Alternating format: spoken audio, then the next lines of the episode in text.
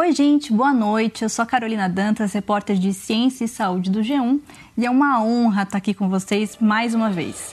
Esse é o Agora é Assim, a live do G1 que tira todas as dúvidas sobre a nossa pandemia do coronavírus, e infelizmente é a última vez. A gente vai falar dessa vez sobre hábitos e comportamentos. O que mudou desde que começou a pandemia seis meses atrás?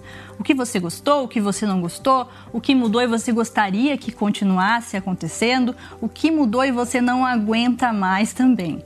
Então, para responder essas perguntas, a gente vai receber dois especialistas, muito especialistas, que estão desde o início acompanhando a pandemia e os estudos da pandemia. O primeiro deles é o Atila Yamarino, ele é biólogo, comunicador social, todo mundo conhece o Atila, ele tem um canal no YouTube com mais de um milhão de inscritos. A segunda é convidada da noite é a Miriam Dalben, especialista infectologista do Hospital Sírio-Libanês e vai poder falar sobre todas as questões do dia a dia com o coronavírus de forma bem específica. Boa noite, pessoal. Tudo bem com vocês? Como é que vocês estão? Boa noite. É muito bom receber vocês aqui. aqui. Fiquei muito feliz que vocês aceitaram o convite. E vamos começar então?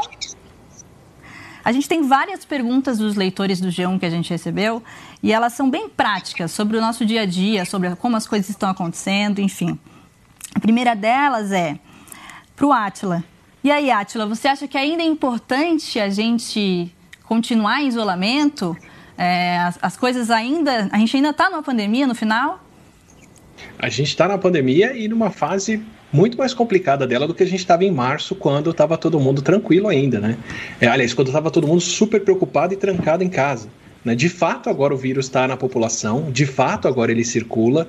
Então, se tem uma fase que a gente tem que tomar cuidado, é agora. É agora que a gente sai na rua e encontra pessoas que de fato têm Covid. E, desculpa, chega de tantos de fato, mas é, é agora que a gente encontra quem tem o vírus por aí.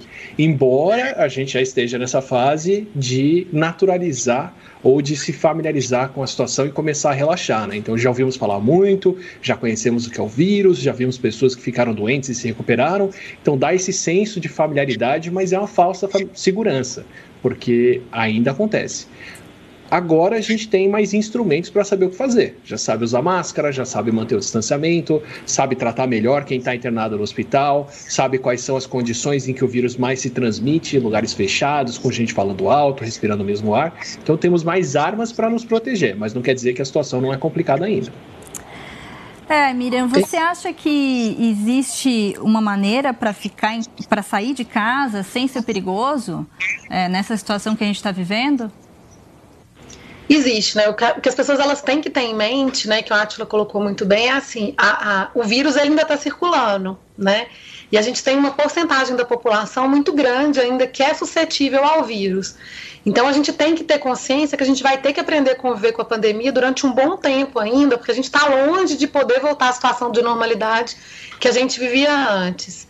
É, então dá para sair, mas a gente tem que ter saber qual é a expectativa que a gente tem em relação ao risco de sair de casa.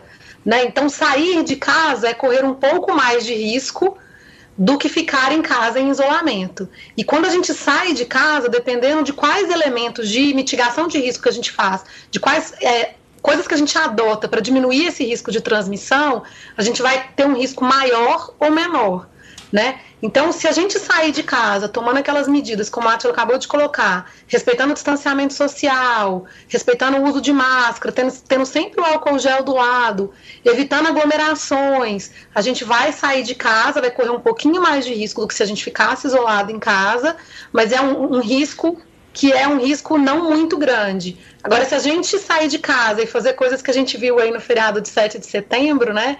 Aglomerações em praias, pessoas sem máscara, é, compartilhando objetos em bares, aí o risco é muito maior. Né? Não está na hora ainda da gente assumir o risco que a gente viu acontecendo no 7 de setembro.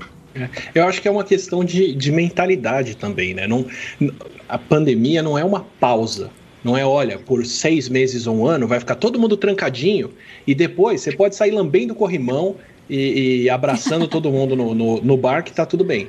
Não, é uma, é uma transição muito gradual de uma coisa para outra. Então não vai ter um momento mágico em que tá tudo seguro e todo mundo pode voltar. E a gente tem que entender que se você precisa sair, sai, porque não vai adiantar você ficar mais um mês trancado em casa que o, o, mundo não vai estar mais seguro lá fora por isso. Pode estar numa situação mais contida, eu espero que a gente esteja numa situação com menos casos, menos gente internada e tudo, mas não vai ter o grande dia da euforia que todo mundo vai sair, a rua vai estar segura. O que a gente tem que aprender é só sair quando é necessário, evitar as aglomerações, evitar os espaços e as coisas, para sair desde sempre, mas tomando esses cuidados todos, né? Não é de um dia para outro vamos para o bar. É aos poucos, vamos vendo o que é seguro e retomando o que é essencial até o dia em que fazer uma reunião no bar vai ser seguro, mas está longe ainda. Poxa, então não é seguro fazer reunião no bar. Queria saber isso. Isso é uma coisa que para mim toca. pergunta de é seguro ou não é seguro, ela, ela, é muito, na verdade, é uma pergunta que você, é um espectro, né? É. Na verdade, quando a gente sai de casa, a gente está optando por correr mais risco do que se a gente ficasse em casa. Mas a gente consegue ajustar esse termômetro do risco que a gente vai correr. Então, se você vai sair, por exemplo, para um bar, que nem o paciente que eu tive na UTI essa semana, né? Que fez isso, que é um bar fechado, era uma balada, na verdade né, onde as pessoas não estão usando máscara, onde você não tem exaustão, onde você tem muita gente aglomerada no mesmo recipiente, você está ajustando o seu risco para o risco bem próximo do máximo. Né? Agora, se você está num bar ao ar livre, onde as mesas estão bastante espaçadas, umas com as outras, onde você está ali no bar com pessoas que já são do seu convívio social, da sua bolha ali, do seu clusterzinho, que você já convive no seu dia a dia, aí o risco fica muito diminuído, não é zero, mas ele fica muito diminuído. Então tem idas e idas a bares, né? É, e tem a essencialidade da coisa, né? São as duas coisas para levar em conta, né? O quão arriscado é ou não, e tem maneiras de deixar as coisas serem menos arriscadas, como espaços abertos, circulação diária e por aí vai, e o quão essencial é ou não. Né? Coisas muito arriscadas só compensam quando elas são muito essenciais. Preciso ir para o hospital, preciso ficar no ambiente fechado com outras pessoas que podem ter COVID, por, COVID porque tem uma complicação de saúde. Tá bom, é, é perfeitamente cabível. É um, é um ambiente que tem um risco, mas a presença ali é essencial. Preciso estar numa balada fechada, com 500 pessoas respirando o mesmo ar por 4 horas, sem máscara, é um pouco mais difícil fazer esse argumento. Então, um, se você for para um bar que é aberto, com só as pessoas que você convive, foi como a Miriam falou, é, isso é uma coisa que eu queria entender. Você falou de cluster de amigos. É, como que a gente pode cuidar é, para ter é, amigos que a gente convive toda vez e com segurança é, agora nessa fase da pandemia? Na verdade, é assim. Se a gente quer é, limitar, a, diminuir a chance do vírus ser transmiti, transmiti, transmitido, né, que a gente não tenha uma nova onda muito grande, que vá lotar os hospitais novamente, que a gente não vai ter leitos hospitalares para todo mundo que precisa, a gente precisa, na verdade, o ideal é que a gente restrinja essa nosso, essas nossas ações de retomada, essas nossas ações de retorno ao convívio social a pequenos grupos. A gente chama isso, quando a gente trabalha com epidemiologia, né, do indivíduo peripatético. Então, assim, aquela pessoa que vai pulando de um grupinho para o outro, e que pode ser o link de ligação de levar o vírus de um grupo para o outro, ela é uma pessoa que pode levar um risco grande epidemiológico de disseminação do vírus. Então, o ideal nesse momento é que a gente escolha grupinhos, que são os grupinhos que a gente vai conviver, para a gente evitar que o vírus ele circule entre nichos diferentes e que ele vá se espalhando como se fosse uma rede, né? Então dá para a gente voltar, ah, dá para voltar a convidar pessoas para vir na minha casa? Dá. De que forma? Vamos convidar pessoas que não sejam do grupo de risco. Eu estar sempre restrito àquele pequeno grupo de amigos, quatro casais de amigos, são as pessoas que vão sempre encontrar. Porque daí, se eu tiver, se acontecer de eu, de eu ter transmissão entre as pessoas, eu vou ter a transmissão restrita àquele pequeno grupo de pessoas. Né? Então é isso que a gente orienta dessa forma, que é o que a gente tem visto, por exemplo, nos países é, que já retomaram as atividades das aulas, eles organizam as aulas com o mesmo grupinho de crianças sempre encontrando e se relacionando na escola, justamente para evitar de você ter uma pessoa que transmita para vários grupos de criança e que você tenha uma transmissão de forma desenfreada que atinge um número grande de pessoas. Né? Então, mais ou menos o mesmo princípio que a gente usa. É, se eu puder te dar um exemplo em cima disso, é, por exemplo, é, meus pais precisam de alguma coisa, alguém vai ter que visitá-los. Tenho eu e o meu irmão que podemos ir para lá. Meu irmão tem um filho que está em aulas, então o ideal é que ele não vá fazer isso porque o filho dele está tendo contato com outros grupos, com outras pessoas, e uhum. o filho dele uhum. pode ter o vírus sem sintomas, porque é uma criança.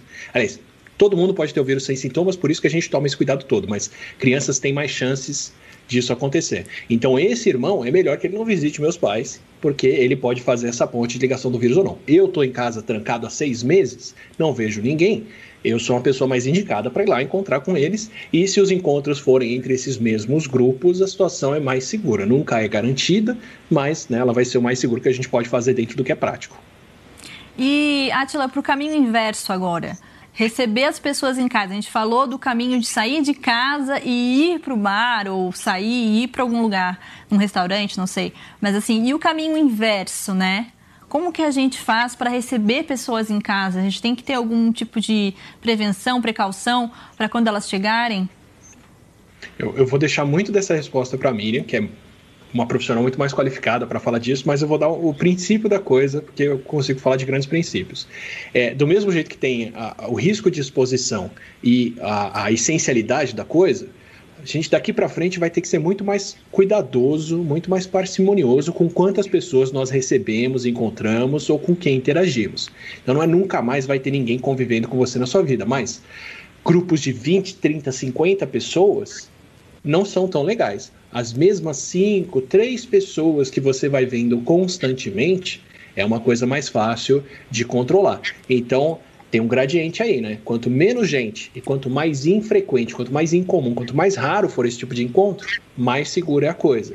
E para quem tem que ser mais seguro ou menos seguro, você tem idosos na casa, você convive com pessoas de grupo de risco, você tem problemas cardíacos, tem problemas renais e por aí vai. Você é uma das pessoas que vai ter que encontrar menos gente com menos frequência, infelizmente você não está nesse risco, você pode, eu não recomendo, mas você pode se arriscar mais. Eu sou uma pessoa precavida, eu estou no extremo disso, vendo só o essencial e nunca, é, evitando ao máximo receber alguém aqui em casa, mas cada um balanceia aí onde pode encaixar e momentos diferentes da pandemia pedem medidas diferentes. Então agora a gente está entrando numa fase em que os casos estão declinando, a mortalidade está declinando no Brasil. Daqui para frente isso tende a ser mais seguro. Inclusive por isso que eh, tínhamos recomendado, e os especialistas tinham recomendado ao TSE adiar as eleições para levar ela mais para esse período onde a, a curva de contágio no Brasil está melhor. A Europa está entrando no inverno agora. Daqui a pouco eles entram numa fase em que está todo mundo trancado num espaço fechado com o vírus circulando. Então, para eles, daqui para frente é mais arriscado receber mais gente. E Perfeito. Você quer comentar, Miriam? Sim, a gente complementar, né? Dicas, assim, se você quiser receber pessoas em casa, e eu acho que é importante a gente ter.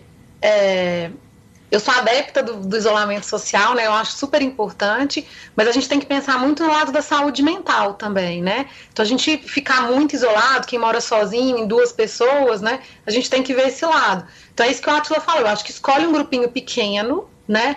Idealmente que não tenha grupo de risco, pessoas do grupo de risco. E tem coisas que você pode fazer. Vai receber as pessoas em casa, tomar cuidado com exaustão, deixar janelas abertas, portas abertas para o ar circular bastante, colocar as cadeiras dispostas de uma forma que as pessoas ficam bem distantes uma das outras, né? No momento que vocês não estiverem comendo, o ideal é que todo mundo fique de máscara, que você deixe álcool gel bem disponível para as pessoas, de preferência um em cada lugarzinho de cada um, para que você, para que as pessoas possam higienizar as mãos com frequência. Se vocês forem comer alguma coisa, o ideal é ser aqueles, esqueci como é que chama, mas aquele jantar chique, acho que é a francesa, né? Que a pessoa vai e leva o prato. é, para você não compartilhar o, o, talher que tira, que serve a comida, é, que não tenha, por exemplo, potinho de amendoim, potinho de batatinha, que as pessoas vão compartilhar também. Então dá para você receber um grupo pequeno de amigos de uma forma menos arriscada. Óbvio que a gente tem que ter uma boa expectativa, a gente tem que saber qual é a nossa expectativa em relação ao risco, né? Eu gosto sempre de deixar isso claro. Que receber amigos é correr mais risco do que não receber. Então a gente tem que estar ciente disso. É, é, aquela coisa, né? Não é uma pausa. Isso aqui é uma maratona. Se você começa a maratona e dá um gás desesperado, tenta seguir tudo, fazer o máximo, mas isso não é uma situação sustentável, no meio do caminho, né, em alguns meses, você está exausto não tem condições de sustentar isso mais e vai ter problemas, vai correr riscos que não precisava. Se você vai medindo esse passo e controlando a situação e se expondo dentro do que é o necessário e dentro do que é o mais recomendável, dá para passar mais tempo assim e correr menos risco no final. Essas recomendações que vocês dois deram, elas são recomendações para quem não é do grupo de risco, né? E grupo de risco, quem é, os idosos, obesos, diabéticos, cardíacos, é, eles vão poder se relacionar também? Podem fazer parte em algum momento disso? Ou acho que isso é só mesmo quando o vírus tiver sido resolvido? Daqui a muito tempo, provavelmente. Eu acho que eles vão poder se relacionar, mas como a Atila mesmo colocou, né? O Atila, os pais dele devem ser do grupo de risco, mas ele é uma pessoa que está isolada, né? Ele não está se expondo a situações de risco. Então é seguro, é relativamente seguro ele encontrar com os pais dele, né? Eu, por exemplo, eu, eu sou uma pessoa que tem um risco alto de carregar o vírus, porque eu estou o tempo inteiro atendendo pacientes todos os dias com Covid-19. Então eu optei por não ver meus pais e, meu sogro e minha sogra desde o começo de março né? É, mas assim, acho que fazendo essa análise, a gente consegue, porque também a gente não vai deixar, a gente não tem previsão de quando a vacina vai chegar. Né? Pensando na saúde mental mais uma vez, a gente tem que criar estratégias para preservar também a saúde mental das pessoas que são do grupo de risco, né? Os idosos também não querem ficar isolados para sempre né? Mas eu acho que isso, assim, então, e, e, assim, se não tiver opção, se você fala, ah, eu quero encontrar com meu pai e minha mãe de qualquer jeito, você pode tentar fazer isso no quintal, que é um lugar bastante arejado, usando máscara, nesse momento sem abraçar, né, e sem dar beijo, manifestar o carinho de outras formas, higienizando as mãos, não indo visitar os pais se você tiver é, doente, obviamente, com sintomas. Criança, a gente nunca sabe se eles estão transmitindo é, de forma assintomática. Então, orientar as criancinhas antes de verem os avós, por exemplo, no quintal, num espaço aberto, que elas não vão poder sentar no colinho do vovô e da vovó, não vão poder abraçar o vovô e a vovó. Então, dá para a gente fazer esse tipo de contato social de uma forma um pouco mais segura. Óbvio, não totalmente segura, mas um pouco mais segura. Não sei se o Atila tem alguma outra ideia, assim.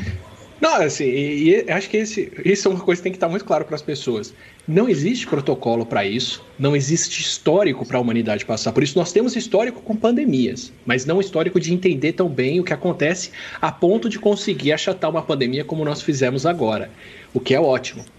Eu reclamo diariamente do descuido das pessoas, dos casos aumentando, da situação, mas é fato que o mundo conseguiu segurar essa pandemia e não deixá-la crescer como ela poderia ter crescido. Nós não, nós não registramos dezenas de milhões de casos por dia, como podia ser tranquilamente a situação não contida.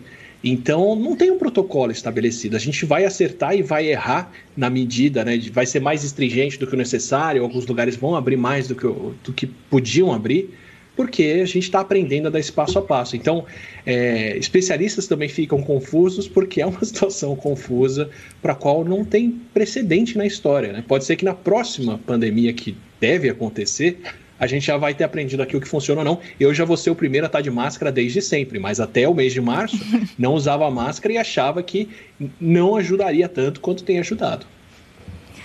Então, vamos às perguntas do pessoal aqui, que a gente já recebeu algumas. O Galvão quer saber qual é o risco de usar os elevadores? É, se eu tiver com máscara e uma outra pessoa tiver com máscara, as duas pessoas no elevador ainda tem risco? Uma pessoa só com máscara e a outra sem máscara, como é que está essa escala de risco dentro do elevador? E aí, Ato, responda ou você responde? Quer que eu responda? Vai, vai fundo, eu, eu, eu Então vamos lá, vamos pensar no elevador, né? É legal a gente pensar no mecanismo de transmissão do novo coronavírus, né? Então a gente tem um mecanismo de transmissão que é através de partículas virais que a pessoa que está doente ela elimina no ar, hum. que na maior parte das vezes são partículas que percorrem uma distância de até um metro e meio. E a gente tem um mecanismo de transmissão que é através da gente ter contato com uma superfície contaminada e levar as nossas mãos contaminadas na nossa mucosa, boca, nariz e olhos. Quando a gente pensa no elevador, na hora que a gente vai chamar o elevador, a gente toca numa superfície altamente tocada, que é o botão do elevador.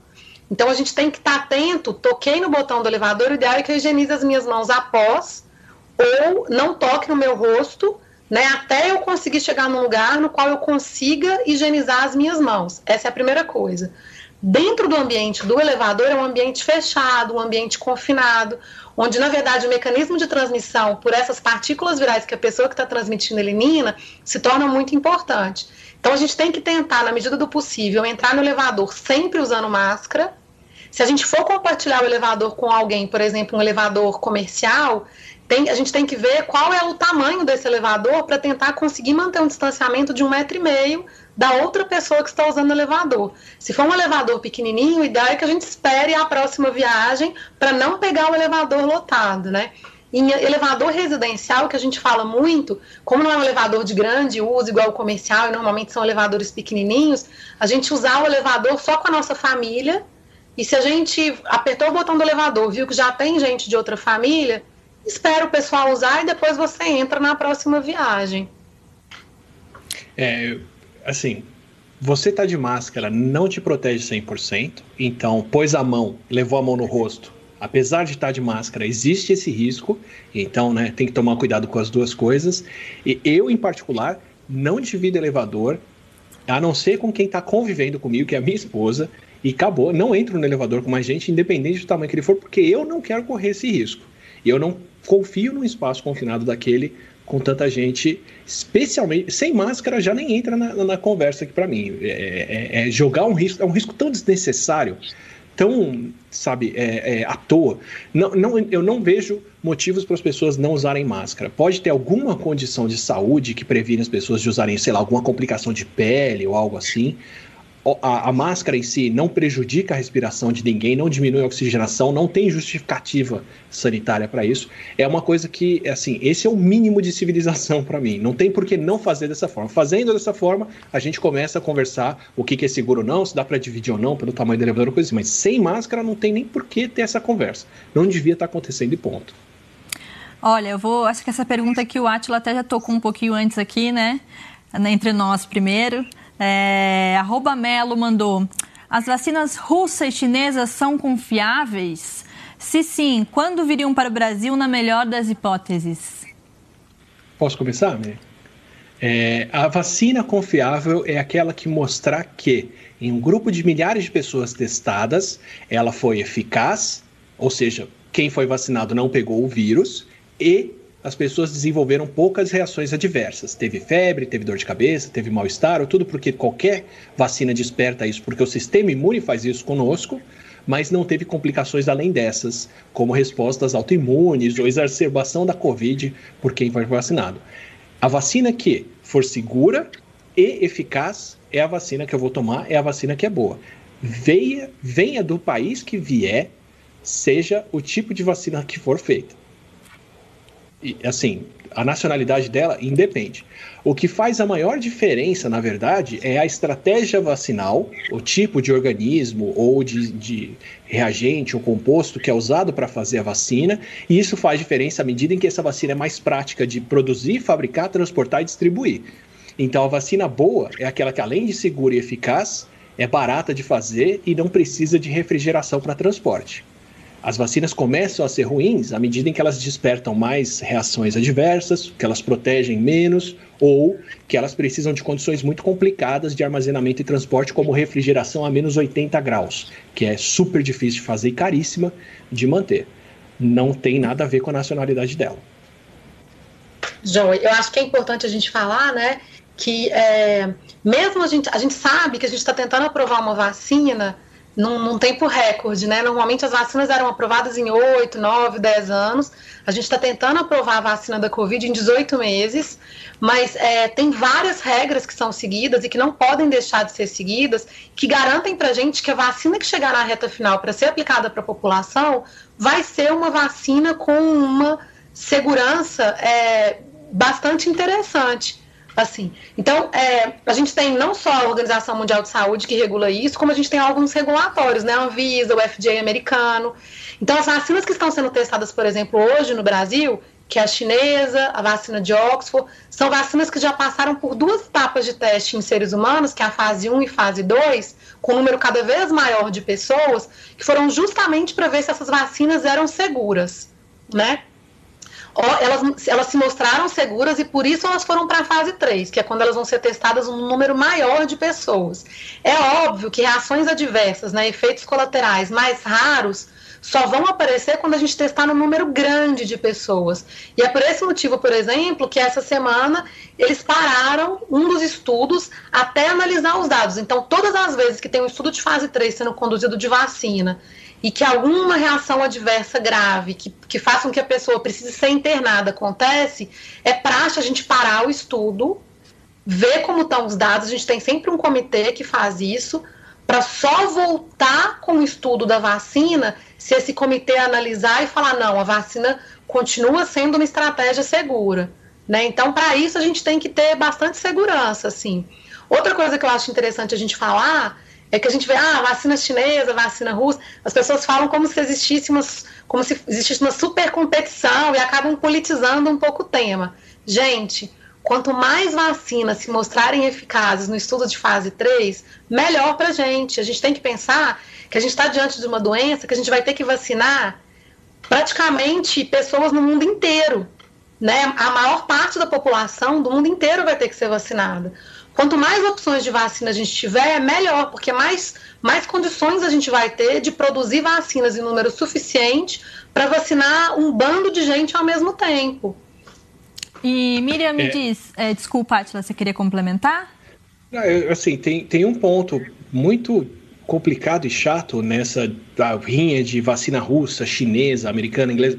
O país que pular a etapa e tiver distribuindo vacina para a população sem ter passado pela fase de segurança, sem ter vacinado milhares de voluntários com acompanhamento para ver se é seguro, vai estar tá errado. Pode ser a Rússia, pode ser a China, pode ser os Estados Unidos, Inglaterra, quem for. E isso é uma das coisas que mais preocupa a OMS, por isso eles estavam falando tanto de vacinas esses dias. Porque tem países que estão tentando queimar a largada e começar a distribuir isso antes. É, pior do que não ter vacina é ter uma vacina que não é segura, é ter uma vacina que não é eficaz. Porque aí você está expondo as pessoas a um risco desnecessário que não protege elas. Então, é, é por aí. Mas o, o, problema de politizar isso dessa forma é porque, de, como, como a Miriam disse, como a doutora Miriam disse, é, ninguém tem imunidade contra a Covid ainda. Das pessoas que pegaram e se curaram, nós ainda não temos a garantia de que essa imunidade é longa e é protetora. Então, o que, que acontece? Para uma doença não circular, pelo menos 60, 70, 80% da população tem que estar tá imune. A gente consegue diminuir esse limiar usando máscara e mantendo o distanciamento, mas, né? mas para ser seguro, para todo mundo lamber corrimão, teria que ser 80, 90% das pessoas imunizadas, para poder juntar todo mundo num estádio, gritando junto, respirando o mesmo ar. É, então, para retomar a vida ao normal mesmo, só nesse tipo de proteção. Vacinas normalmente não despertam tanta imunidade, especialmente para vírus respiratório. Então, a vacina da gripe, que eu sempre uso de exemplo, no melhor ano, quando ela realmente está funcionando bem, e não é todo ano que isso acontece, 60% dos vacinados ficam imunes. 40% de quem toma vacina ainda pode pegar o vírus. Não vai desenvolver tantas complicações, tem menos risco de ter pneumonia, mas ainda pode pegar o vírus e transmitir para outras pessoas em alguns casos. Então, se a gente tiver uma vacina para a Covid que funciona tão bem quanto a da gripe, que tem 70 anos de desenvolvimento, para ser seguro para todo mundo voltar para um estádio, só depois que a grande maioria das pessoas tivesse vacinado, se a vacina proteger bem as pessoas. Então, ter esse tipo de politização é pedir para ter um grupo, uma parcela das pessoas que não vai se vacinar por ideologia, e se essa parcela for grande, nós não vamos chegar num ponto onde a vacina protege a sociedade, onde as pessoas que estão no grupo de risco podem circular com segurança. Então isso é muito triste. É, é, seria o pior dos cenários, a humanidade conseguir correr e desenvolver uma tecnologia em meses, que normalmente leva décadas, chegar a uma solução que é difícil, 90, mais de 90% das vacinas dão errado, a gente conseguiu passar isso, conseguir uma vacina que é segura e eficaz, e mesmo assim a humanidade não está protegida, porque algumas pessoas acham que essa vacina que veio desse país não é boa. Então é o pior cenário para mim seria a gente ter a vacina e não estar tá protegido apesar de ter ela. É, tá relacionada com esse, com esse assunto que a gente está falando, então eu vou complementar. A Cláudia, ela fala, temos que conviver com o vírus, isso é fato.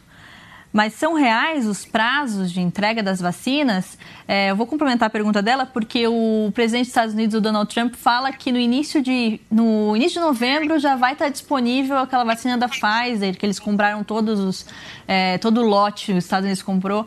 E ele falou nessa semana ou na semana passada que já no início de novembro a gente vai poder ter essa vacina nos Estados Unidos, né? não aqui no Brasil. É, vocês acham que esses prazos que estão sendo ditos por alguns políticos é, são reais?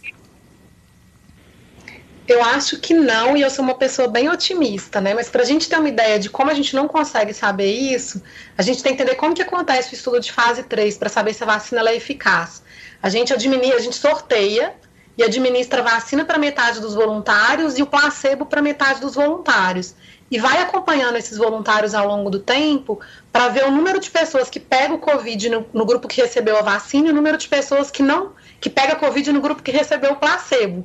Aí, vendo a diferença entre os grupos, a gente vê se a vacina protegeu quem a tomou ou não, né? Então, a gente depende, na verdade, do número, de como está a transmissibilidade do vírus naquela região em que a vacina está sendo testada e de quantas pessoas foram pegando a doença Covid-19 no grupo que está sendo testado. É por isso que, na verdade, todas as empresas estão querendo testar as vacinas no Brasil. Não é porque, igual a gente vê o povo falando, na época a gente é cobaia. Não, não é porque a gente é cobaia é que a transmissibilidade da Covid está tão grande no Brasil que muito, existe uma grande chance da gente ter a resposta da fase 3 mais rápido no Brasil do que se a gente tivesse, por exemplo, na Europa, que vários países estão com a transmissibilidade mais baixa, né? A gente é cobaia, mas é cobaia do vírus, não das vacinas. Exato, cobaia do vírus. Então, só daí dá para a gente ter uma ideia que a gente depende que aconteça essas infecções nos dois grupos numa quantidade suficiente que permita a gente ver a diferença né? Então é muito difícil da gente dar um prazo assim, muito certeiro de quando a gente vai ter uma vacina segura e eficaz pronta para uso. Eu sou otimista, mas eu acho que é, falar nesse ano ainda é ser muito otimista demais. Eu, eu, eu, falaria no final do primeiro semestre do ano que vem. E assim, é, é como construir uma casa. Ter os materiais disponíveis é bem diferente da casa estar tá pronta.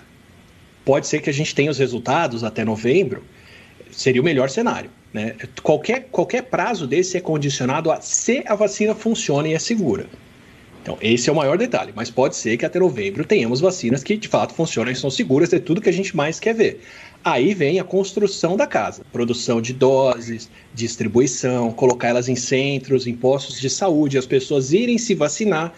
E mesmo depois que a vacina. E assim, ainda tem etapas de grupos maiores de pessoas, idealmente, que são vacinadas para se ver a segurança. Então, ah, testes, foram testadas 3, 5, 30 mil pessoas. Tudo bem, pode ter uma manifestação rara que só aparece em uma a cada 100 mil pessoas. Então, o que, que é o ideal? O ideal é que eu não saia de 30 mil vacinados para 30 milhões. O ideal é que eu saia de 30 mil para 100 mil, 1 milhão, acompanhando essas pessoas como elas estão indo, antes de, né, e aumentando esse círculo e deixar isso disponível para todo mundo. E vai se fazendo isso por prioridade. Profissionais de saúde estão mais expostos, o trabalho deles não pode parar, então são as pessoas que são vacinadas e a coisa vai expandindo, como a vacina da gripe, que é distribuída também para populações diferentes quando ela acaba de sair. Até chegar no círculo de Átila poder tomar, o Atila fica em casa, o Atila não se expõe. Eu sou um desperdício de vacina a essa altura. A Miriam é uma pessoa prioritária para receber essa vacina porque ela está exposta ao vírus o tempo todo. E ela está doente, sair do posto de trabalho dela vai fazer muito mais diferença do que eu. Então, até estar tá disponível para o Atila poder tomar, pode ser bem mais para frente do ano que vem, apesar de ter a vacina agora, por causa dessa, desse círculo, dessa cascata de distribuição. Então, a gente vai ter políticos querendo dizer que está tudo bem, está tudo certo, tudo vai funcionar amanhã e vai estar tá todo mundo vacinado, com o asterisco de que a vacina existir não quer dizer que vai estar tá disponível para você. A gente vai ter as empresas dizendo que as vacinas elas funcionam bem, porque é o que elas têm que promover e testar até para ter o financiamento para fazer isso.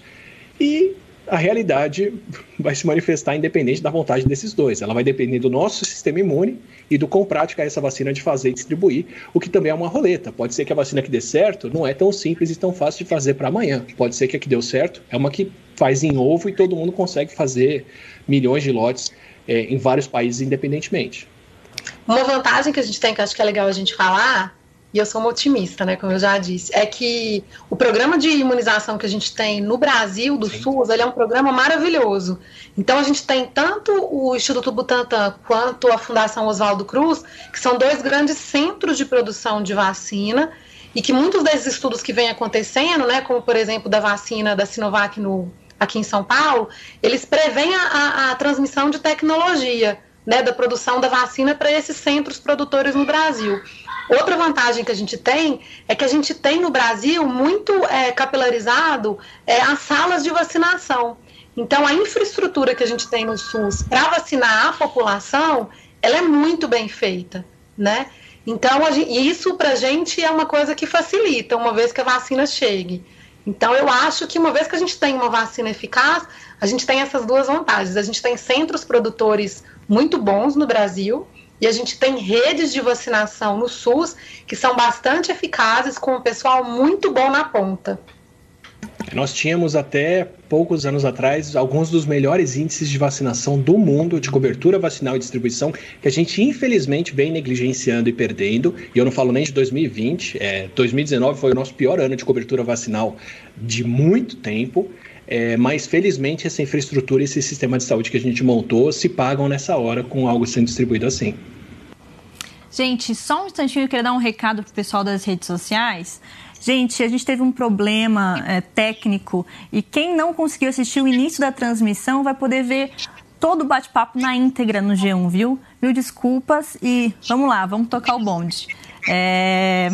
Então, você falou, inclusive, das crianças, né? Em algum momento, Miriam, antes, outra, antes em outra pergunta. É, e tem um pessoal perguntando, as crianças. É, a pergunta é da arroba Mari as crianças elas são assintomáticas, né? Você tem um filho é assintomático, a maior parte, alguns até têm sintomas, mas a maior parte é assintomática. Como que a gente pode cuidar delas para que elas não sejam esse vetor, né? Na hora que vai visitar o avô, na hora que vai para a escola, é, qual é a melhor forma de cuidar uma criança? Porque a criança às vezes ela é um pouco mais ativa também, né? Gosta de brincar mais, interagir mais. Elas sofrem também porque ficam longe dos amiguinhos. Qual é a melhor forma de lidar com isso? É difícil, né? Então, a gente sabe que as crianças elas transmitem o vírus, né? Tem um trabalho novo, foi publicado numa revista de pediatria agora em agosto, mostrando que elas têm o potencial de transmitir o vírus tanto quanto adulto.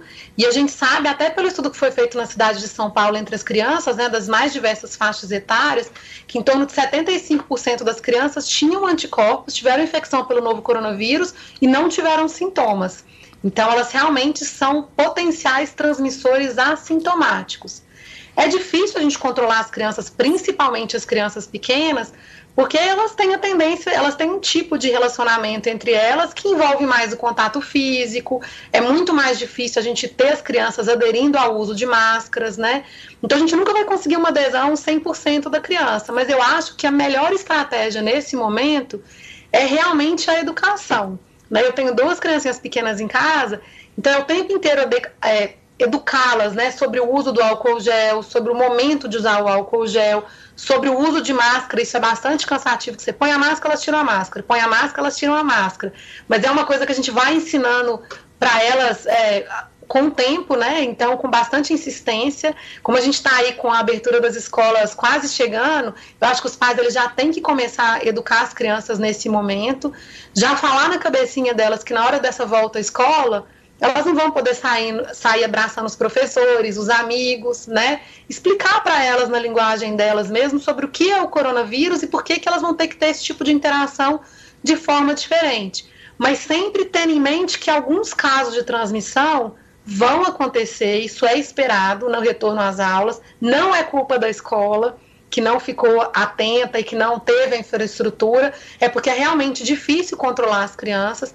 E por esse motivo que a gente tem que avaliar muito qual que é, qual que é o contexto familiar em que essa criança está envolvida. Né? Então, a criança que vai voltar para a escola presencialmente, ela muito provavelmente ela não vai poder ser uma criança que em casa convive com alguém do grupo de risco.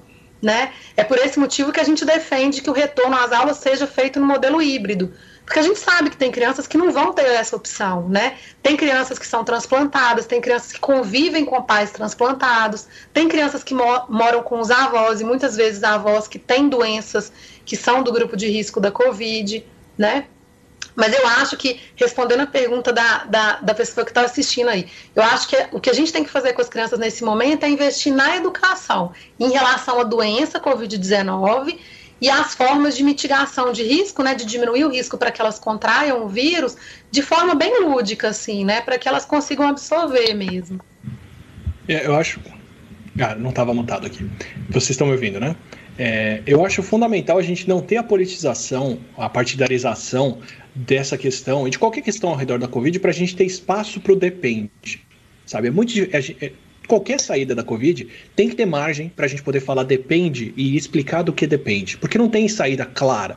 Algumas coisas são claríssimas. Distanciamento importa, isolamento importa, máscara faz diferença, mas todo o resto sempre tem um depende. Então, Todas as crianças deveriam ficar em casa? Depende. Tem criança que tem mais risco, tem criança que convive com pessoas que correm mais risco, tem criança que tem acesso à internet, ensino à distância, ou pelo menos ensino acompanhado, de maneira muito mais privilegiada, que não vai ser tão prejudicada por isso. Tem criança que tem convívio com os irmãos e vai ter um convívio social importante, e a criança que é filha única não. Tem criança que sofre violência em casa, ou que não tem comida em casa e passa por uma série de dificuldades que a escola ajuda e resolve, então o ganho que ela tem com a escola às vezes é muito maior do que o risco que ela corre. Tudo isso a gente tem que ter margem para poder fazer esse depende e construir um diálogo que deixe a coisa ser reconstruída para o que é mais essencial. Né? Sempre vai ter esse balanço de risco e prioridade. E tem crianças que correm mais risco, tem crianças que têm uma prioridade maior ou menor para volta às aulas.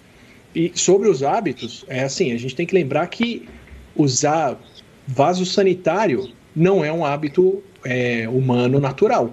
Isso é um hábito cultural que a gente adquiriu, passou culturalmente até hoje, e a gente treina as crianças com pinico, com a fralda, com tudo, até chegar o um momento em que está todo mundo sabendo usar o vaso sanitário, eu espero, e usa para o resto da vida. Com a máscara, provavelmente vai ser a mesma coisa, ela vai ser um novo aparato que vai entrar na nossa cultura, que vai ser ensinada desde cedinho e que vai continuar sendo importante, apesar de vacinas, mesmo com elas, por um tempo, é, ou talvez por muito tempo, se a gente não tiver elas ou uma imunização tão boa na nossa sociedade. A gente tem que aprender a fazer isso e usar lá na frente.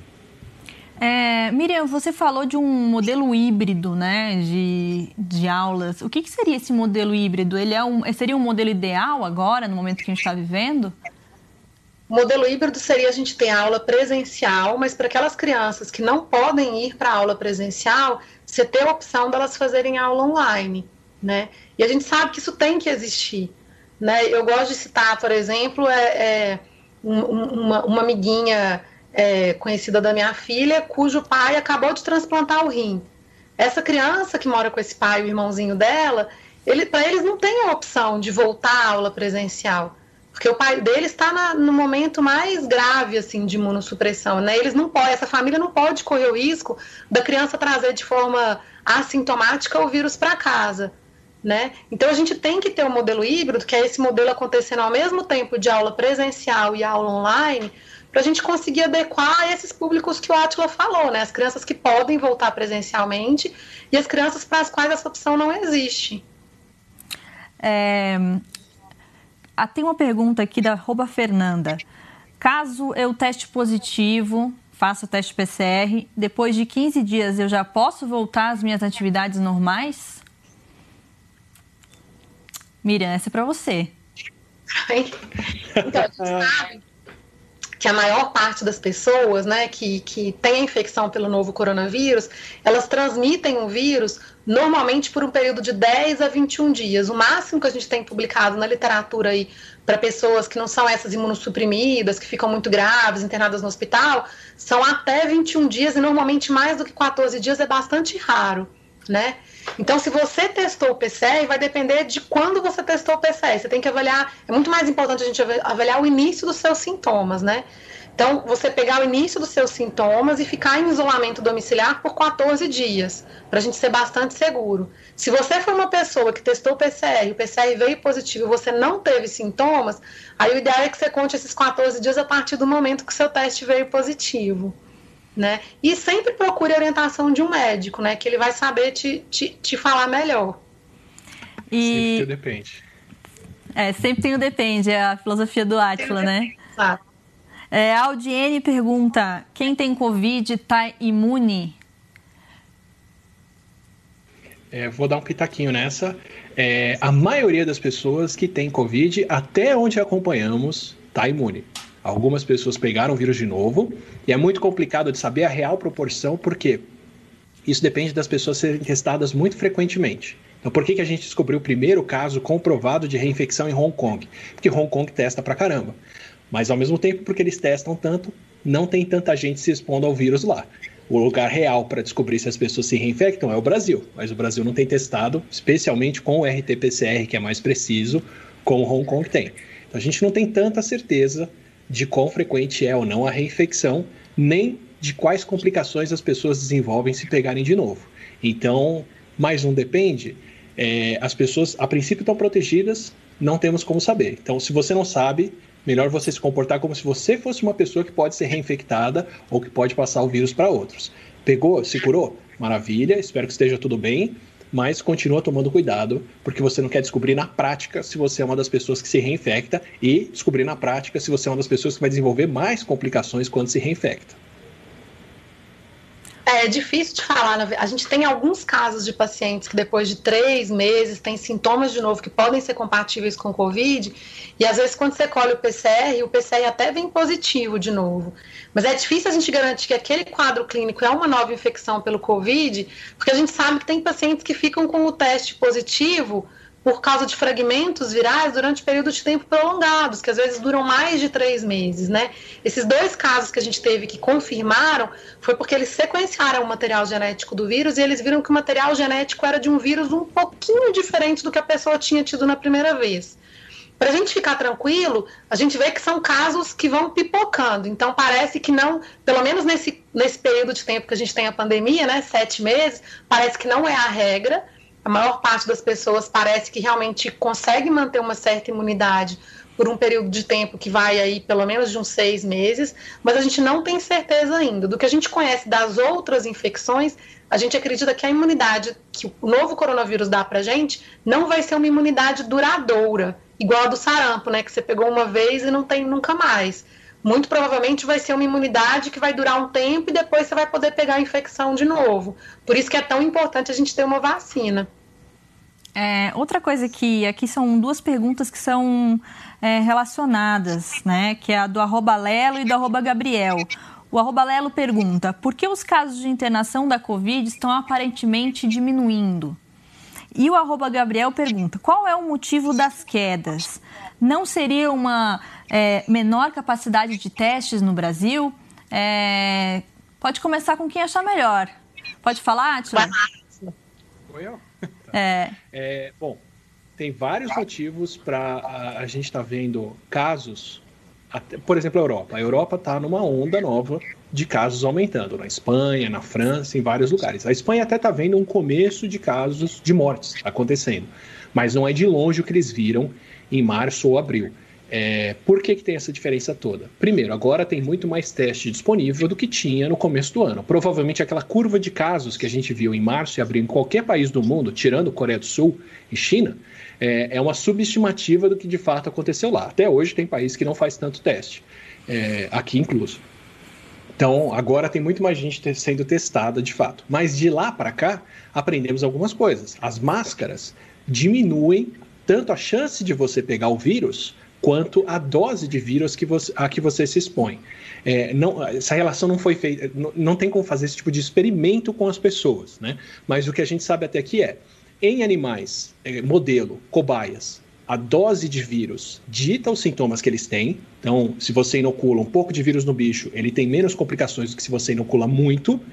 Nós temos que pessoas que pegaram Covid de máscara tiveram menos complicações e menos chances, porque, ah, desculpa, pessoas que pegaram coronavírus de máscara tiveram, tiveram menos chances de desenvolver a Covid e as complicações respiratórias, e as pessoas que mais se expõem ao vírus e que têm contato com doses maiores, como os profissionais de saúde, infelizmente, são pessoas que tendem a desenvolver mais complicações. Então, o que a gente está vendo e o que a gente espera que esteja acontecendo é que a máscara não só dificulta a chance de você pegar a doença, mas a chance de você ter a doença com complicações. Então é de se esperar agora que, com mais pessoas usando máscara, nós vejamos mais casos acontecendo, mas menos pessoas sendo internadas.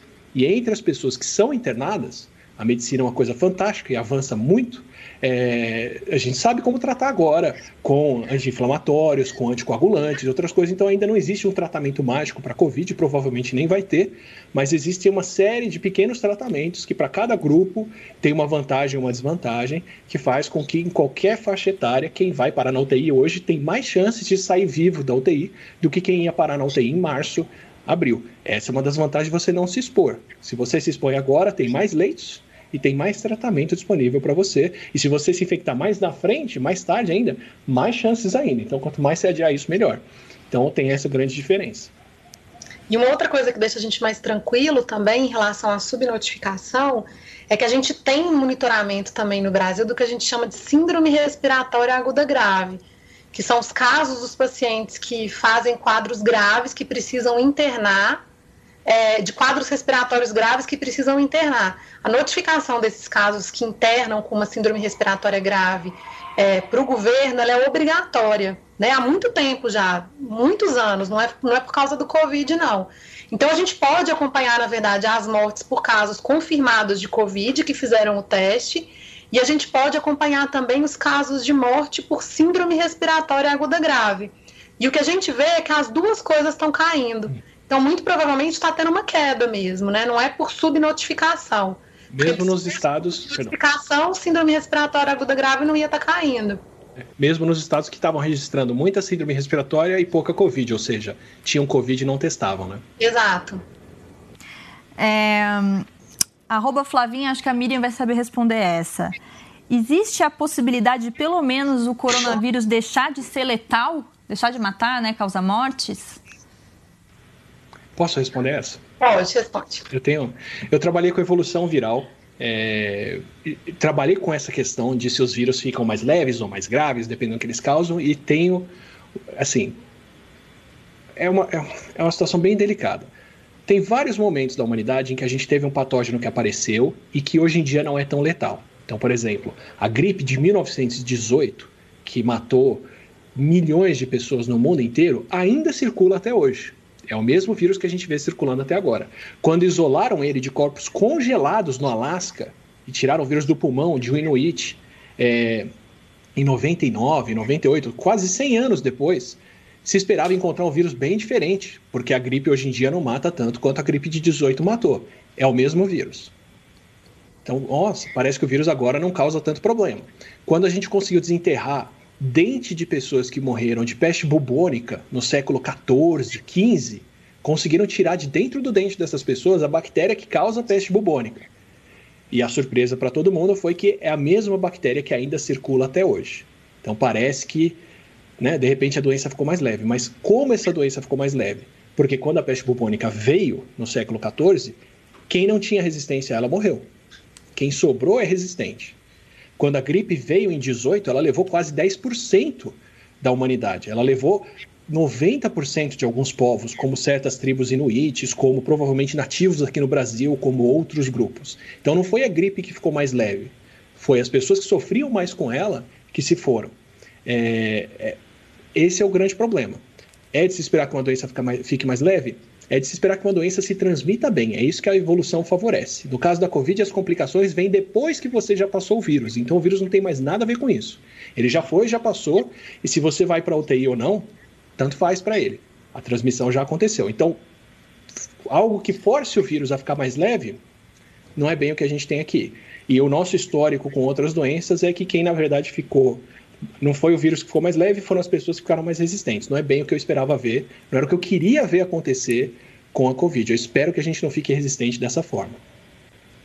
Só para tranquilizar as pessoas, a gente vê que já aconteceram algumas pequenas mutações, né? Na Europa a gente vê que o tipo do vírus que está circulando agora é um pouquinho diferente, mas são mutações que para os cientistas elas só permitem que a gente vá traçando o caminhozinho que o vírus vai fazendo, né? Mas não, não são mutações até o momento que tem alguma repercussão clínica importante, né? Então, que significa nem que o vírus está ficando menos forte, menos letal e muito menos mais forte, mais letal. E outra coisa que a gente vê as pessoas preocupadas também, até o momento não são mutações, e eu acredito que não, que mudem a parte do vírus para a qual as vacinas estão sendo desenvolvidas, né? Na verdade, até por esse motivo, as, as indústrias estão tentando desenvolver uma vacina focada numa imunidade que a gente vai desenvolver contra uma parte do vírus que é uma parte bastante conservada, assim, que a gente não espera que haja é, tanta mutação. Isso é bem animador, né? A resposta imune que as pessoas fazem, que está sendo testada e acompanhada até agora, é uma resposta ampla. Então, pega várias partes do vírus e tem vários tipos de célula e de, de resposta no nosso corpo. Então, isso é bem animador. Parece que né, a nossa resposta é, é ampla o suficiente para nos proteger.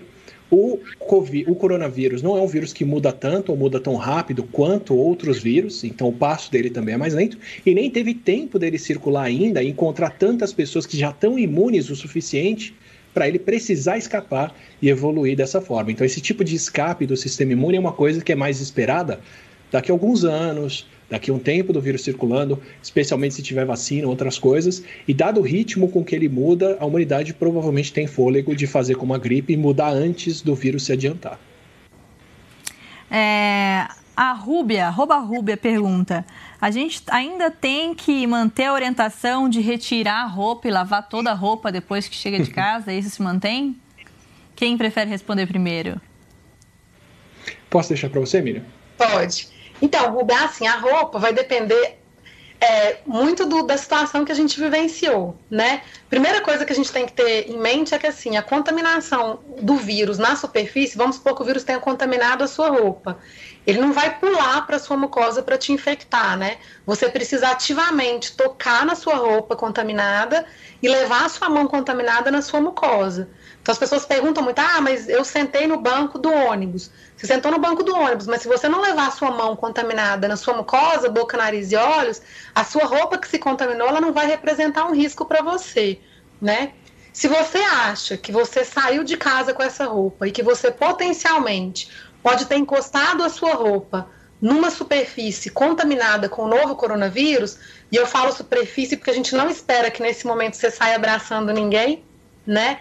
Então, se você acha que você tocou sua roupa numa superfície potencialmente contaminada, aí é bacana você chegar em casa, tirar a roupa e colocar a roupa para lavar, né? Agora, se você pedir um delivery no seu prédio ou na sua casa, saiu, pegou o elevador, não encostou em nada, foi, pegou o delivery, voltou, também não encostou em nada. Aí a gente não espera que a sua roupa esteja contaminada, né? Então você tem que fazer essa avaliação do, de qual situação que a sua roupa foi exposta.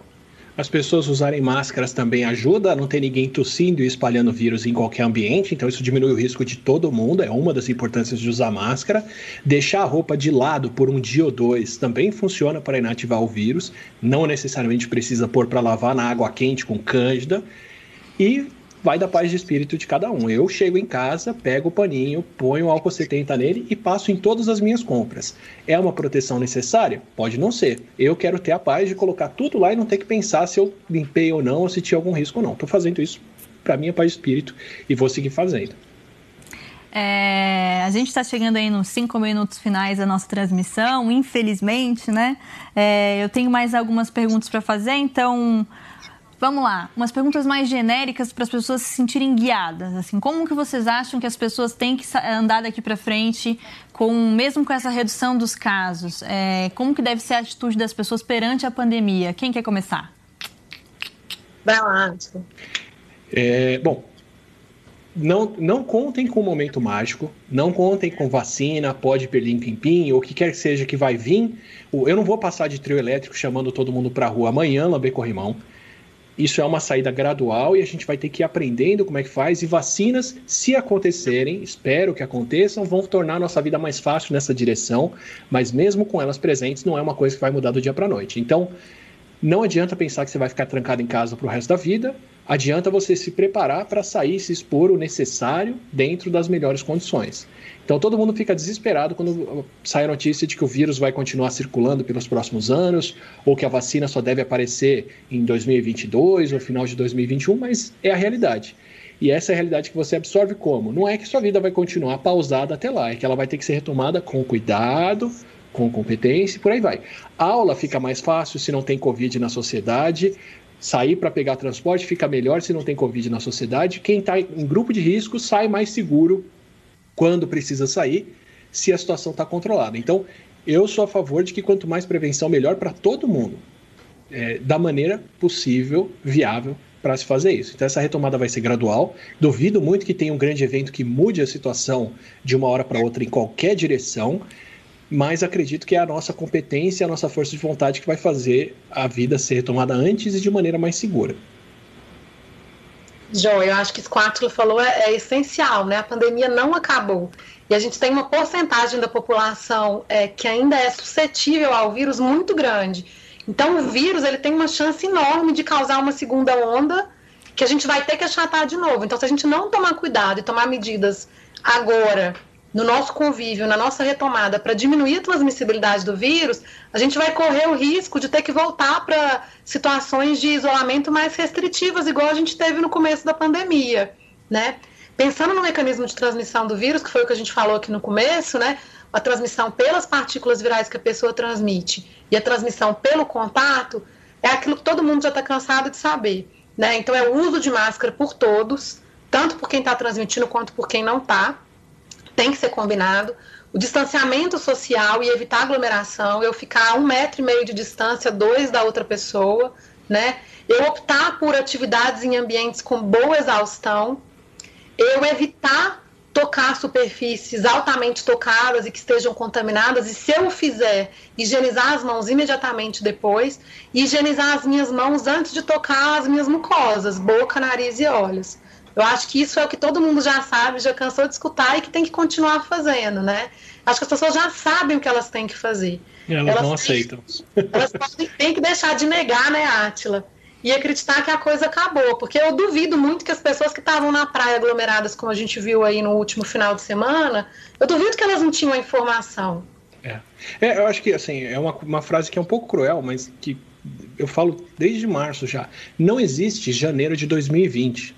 A gente não volta para janeiro de 2020, a gente volta para janeiro de 2021, que é um mundo com coronavírus, com pandemia ativa, com casos acontecendo. Então não é que você, quando sair de casa, vai sair pro bar, pra balada, pra vida de janeiro de 2020. Você vai sair pra vida de janeiro de 2021 de máscara, evitando grandes aglomerações, mantendo a distância das pessoas.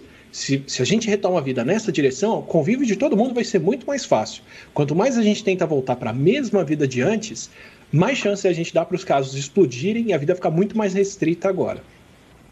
Ai, gente, foi muito bom conversar com vocês. Infelizmente, a gente vai caminhar aí para o encerramento do nosso Agora é Assim, mas muito obrigada mais uma vez por vocês aceitarem o convite de estar aqui num momento tão difícil, até às vezes estranho, né, que é esse momento da pandemia. e tenho uma pergunta final mais pessoal para vocês, assim. Eu queria saber, Atila, Miriam, é, o que mudou de fato na vida de vocês? Como que vocês estão lidando com isso? Assim, o que foi o mais difícil e que vocês estão conseguindo lidar de forma tranquila? Quer começar, Miriam? Quero. Na verdade, mudou muita coisa, né? É, acho que eu nunca tive um ano tão difícil como o começo do ano. Agora a situação está um pouco melhor, como a Atila falou, agora a gente sabe tratar mais os pacientes, mas acho que a situação de impotência que a gente viveu no começo com tanto paciente grave chegando, perdendo o paciente a todo momento, sem saber se, se o que você estava fazendo era certo ou não, se ia melhorar ou não, porque naquele momento a gente não tinha estudos científicos bem conduzidos que dessem uma, uma orientada para gente. Então tem, foi muito difícil, tem sido muito difícil. Né, ainda. E agora, nesse momento, eu acho que o que tem sido mais difícil, que a minha palavra do momento é resiliência, é a gente ver pessoas chegando no hospital fazendo quadros graves e pessoas que bobearam na prevenção. Então é esse que eu já falei com vocês que foi na balada clandestina. É o pai e a mãe que foram na UTI porque o jovem de 19 anos saiu também para uma balada para encontrar os amigos no, no, no baile, né? E voltou para casa e trouxe para a mãe e para o pai que eram do grupo de risco né? O outro que é do grupo de, de risco que bobeou na hora que ele foi no supermercado, não levou o álcool gel, usou a máscara aqui embaixo na boca. Né? Então a gente recebe muitos pacientes que ficam graves e eles mesmos fazem essa, essa retrospectiva e, e, e acabam achando um momento ali que eles que eles bobearam, mas não por não ter informação, acho que talvez um pouco por negação mesmo, ou por estarem cansados de vivenciar a pandemia.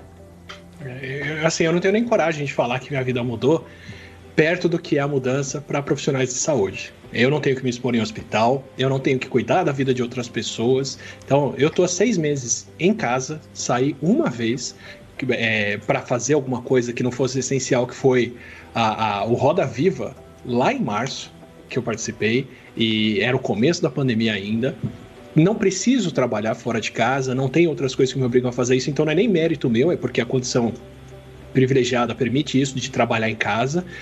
Mas acho que minha vida mudou como de todo mundo. Estou evitando aglomerações, faz muito tempo que eu não, não me sinto seguro de ir no cabeleireiro ainda e vou evitar o que não é essencial para mim daqui para frente, é, infelizmente. É, eu pretendo ser uma das últimas pessoas que pega Covid, se pegar, se não tomar vacina antes e tiver tudo bem. E recomendo mesmo para as pessoas. É, é ruim tá fechado agora, é triste tá fechado e ver todo mundo saindo. Tem, e não julgo também, porque tem necessidades e necessidades, e as pessoas passam N coisas quando precisam sair ou não. Respeito isso porque não está no nosso controle, pelo menos para muita gente, mas para mim é como cinto de segurança. Não é porque tem um monte de gente dirigindo sem cinto que eu vou fazer o mesmo e a maioria vai dirigir sem cinto 90% do tempo e não vai ter problema. Mas para quem bater, vai ser um problemão. É assim que eu encaro isso. É um cuidado que a gente tem que ter e que quanto mais gente estiver tomando esse cuidado, mais seguro vai estar para todo mundo ao nosso redor. Gente, muito obrigada mesmo. Então a gente vai encerrar. Eu vou me despedir das pessoas. É isso, pessoal. Esse foi o último Agora é Assim dessa temporada pandêmica. Espero que vocês tenham gostado de todos os episódios. Eles vão estar todos disponíveis na nossa playlist do G1. Vocês podem assistir, tem episódios sobre relacionamento, tem episódios sobre turismo. Eu fiz um outro sobre ciência e saúde, entrevistei outras duas especialistas muito legais. E realmente foi uma honra estar aqui com vocês. Espero que vocês tenham gostado e espero que até breve também. Até mais!